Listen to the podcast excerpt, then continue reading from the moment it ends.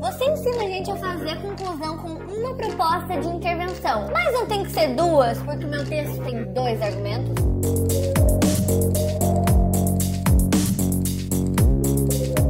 Tenho que fazer uma solução para os dois argumentos da conclusão? Essa é a pergunta que eu mais tenho recebido ultimamente. Então é o seguinte: o Enem ele cobra sempre um problema.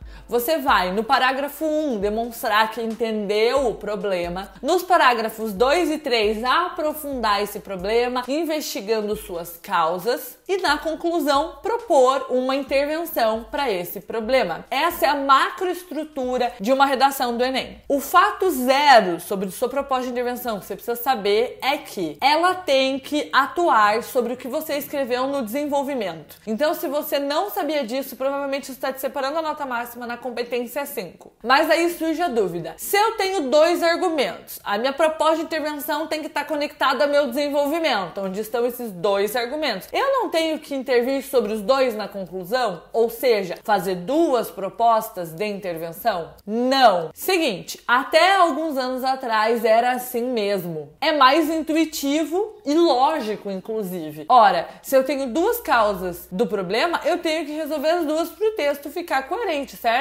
Certo. Mas acontece que a redação do Enem tem 30 linhas apenas. Os participantes faziam duas propostas rasas, que é o que cabe no parágrafo. Eis que o INEP teve que escolher. A gente quer detalhamento? Então, não vai ter como ter duas propostas de intervenção. Ou seja, a grade de correção do Enem passou a priorizar a profundidade da proposta e não a quantidade de propostas. E mudou essa regra tem alguns anos. Eu lembro que a Débora Ladin fez um vídeo na época falando, gente, eu conheço uma corretora do Enem e ela me contou que a partir de agora o Enem vai corrigir apenas uma proposta de intervenção. Se você fizer duas, tudo bem, mas ele vai corrigir uma só. E eu duvidei, porque, meu, não faz sentido deixar um argumento abandonado lá no desenvolvimento e não retomar ele nunca mais. O Enem rolou, saíram as redações nota mil e batata, era real. Então eu atualizei meu material todo.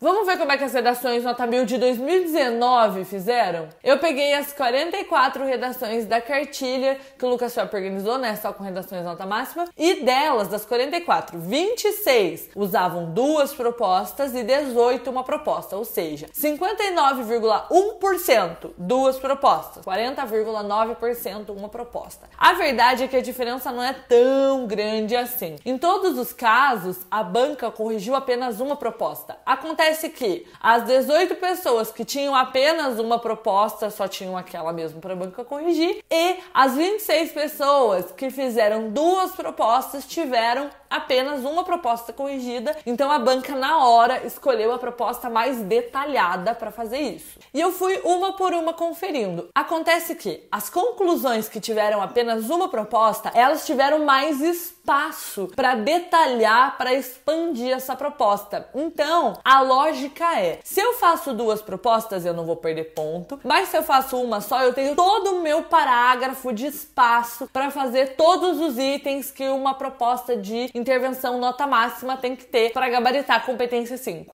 Luma, mas meu professor disse que eu perco ponto na competência 2 ou na competência 3 por falta de projeto de texto ou por falta de coerência. Mentira! O corretor do Enem sabe que ele vai corrigir só uma intervenção. Ele foi orientado, ele foi treinado para isso. Por que diabos ele descontaria nota por você saber também que tem que fazer uma intervenção só? E se perdesse, a gente não ia ter esses 40,9% das redações nota mil com uma proposta de intervenção. Por quê? Essas redações elas teriam tirado nota máxima na competência 5, mas elas não teriam tirado nota máxima nas competências 2 ou 3, como o seu querido professor falou. Luma, eu posso fazer duas propostas de intervenção? Ô bicho teimoso! Claro que pode, mas faça isso de forma consciente. Você vai gastar linha com duas e correr o risco de não tirar a nota máxima na competência 5. Se você tem duas propostas incompletas, você não tira nota máxima na C5. Luma, eu posso então fazer uma proposta que intervenha sobre as duas causas? Pode, mas toma cuidado para não fazer um Frankenstein, fazer isso de forma errada. Já teve uma aluna minha que quis porque quis fazer uma que atuasse sobre as duas causas e deu ruim. A partir de agora, essa minha aluna vai sempre fazer uma proposta que intervenha em uma das causas. Então ou ela vai fazer uma proposta que intervenha sobre a má influência midiática, ou uma proposta que intervenha sobre a insuficiência legislativa, que foram os dois argumentos que ela usou nessa redação.